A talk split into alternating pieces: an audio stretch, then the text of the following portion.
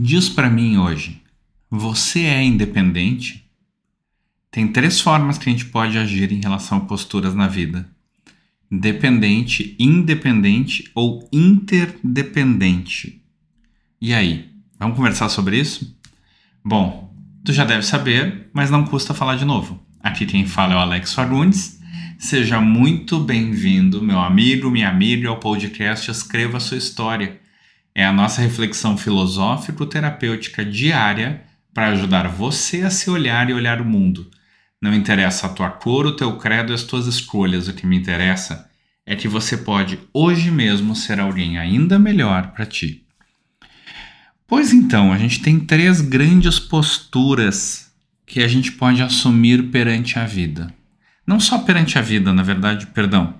Três grandes posturas que a gente pode assumir perante o nosso vínculo em relação às outras pessoas. A gente pode se colocar como dependente, a gente pode se colocar como independente e a gente pode se colocar como interdependente. Tá? E qual é o grande diferencial entre todas essas visões, tá? E eu vou olhar aqui com uma visão de posturas para que você entenda as nossas relações em, em outra, a nossa relação em conexão às outras pessoas. E isso de uma maneira para que isso fique claro para que tu olhe para tua vida. Bom, então como é que é? Primeiro, quando eu assumo uma postura de dependência extrema, eu às vezes eu posso ser dependente mesmo. Daqui a pouco eu tenho, eu não posso trabalhar, eu, eu preciso dos meus pais, eu preciso das pessoas em volta para me ajudarem. Perfeito? Isso é um fato. É diferente fato de postura. Quando eu assumo uma postura dependente na vida em relação aos outros, eu jogo a culpa das coisas que me acontecem, eu jogo a culpa nos outros. É aquela velha frase, né? A culpa é minha, eu ponho onde eu quiser. Então eu estou dizendo que tudo que aconteceu de ruim para mim é culpa do outro. Tudo que está acontecendo no mundo é culpa do outro. E eu dependo deles, eu não tenho nenhuma, nenhum protagonismo em relação ao que está acontecendo. Um exemplo bobo. Ah, a gente está com um inverno muito forte, verão muito forte no mundo. Ah, mas isso é culpa dos outros. Sim, mas aquele papelzinho que tu joga no chão, no meio da rua, é culpa de quem? Ah, mas isso não faz diferença. Então tu tá, eu estou exagerando no exemplo, mas é para tu entender. Quando eu me coloco com uma postura dependente perante os outros, a culpa é sempre deles. Ah, mas eu não consegui fazer tal coisa porque ciclano não me entregou o papel a tempo. Ah, porque isso, ah, porque aquilo. Sempre tem um porquê. Nunca é a pessoa que é a culpada. Por outro lado, eu posso me colocar numa postura de independência total. E eu sou sempre o responsável por tudo que acontece. Mesmo que a culpa seja dos outros, eu sou o culpado. Tudo bem, ser independente não é ruim. Lembra? Uma coisa é um fato, tu sai da casa dos teus pais, vai morar sozinho, ganhou tua independência financeira, isso é ótimo. Mas quando eu assumo uma postura 100% independente perante a vida, eu estou assumindo que eu sou responsável por tudo. Primeiro, tu não carrega a culpa do mundo em cima de ti. Segundo, tu não consegue ser independente totalmente. Por quê?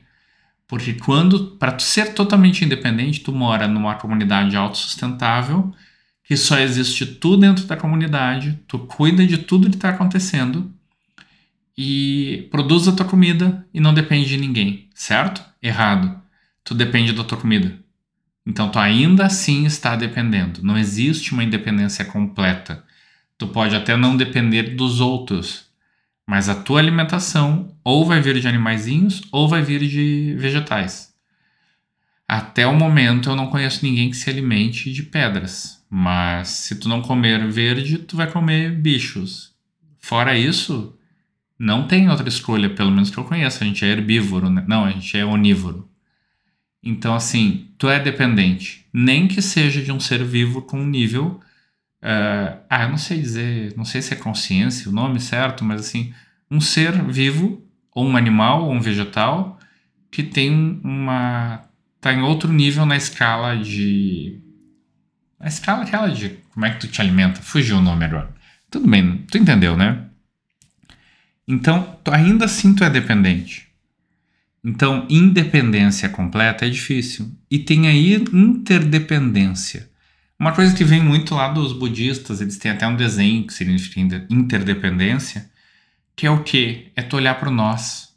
Não adianta eu colocar a culpa no outro do que acontece, porque eu também sou uh, protagonista ao mesmo tempo que o outro. E quando eu levo essa postura para minha vida, para o meu trabalho, para minhas relações, eu paro de jogar a culpa no outro, eu paro de ser o único culpado do mundo e eu posso dividir a responsabilidade e juntos chegar num resultado melhor do que só um ou só o outro fosse responsável. Por exemplo, numa empresa, se tu entender que os responsáveis são várias pessoas, normalmente o resultado é melhor do que se só um ou outro for res responsável, desde que todos os responsáveis assumam as suas parcelas. Num relacionamento nem se fala, não existe responsabilidade só de um ou só de outro. É o nós. E em tudo que existe no mundo são relações. Às vezes não relações amorosas, mas relações entre seres humanos. Juntou para tu ter uma, uma relação, precisa de duas pessoas, independente de que tipo de relação seja. Não sei se ficou muito claro, eu acho que eu fiquei meio enrolado.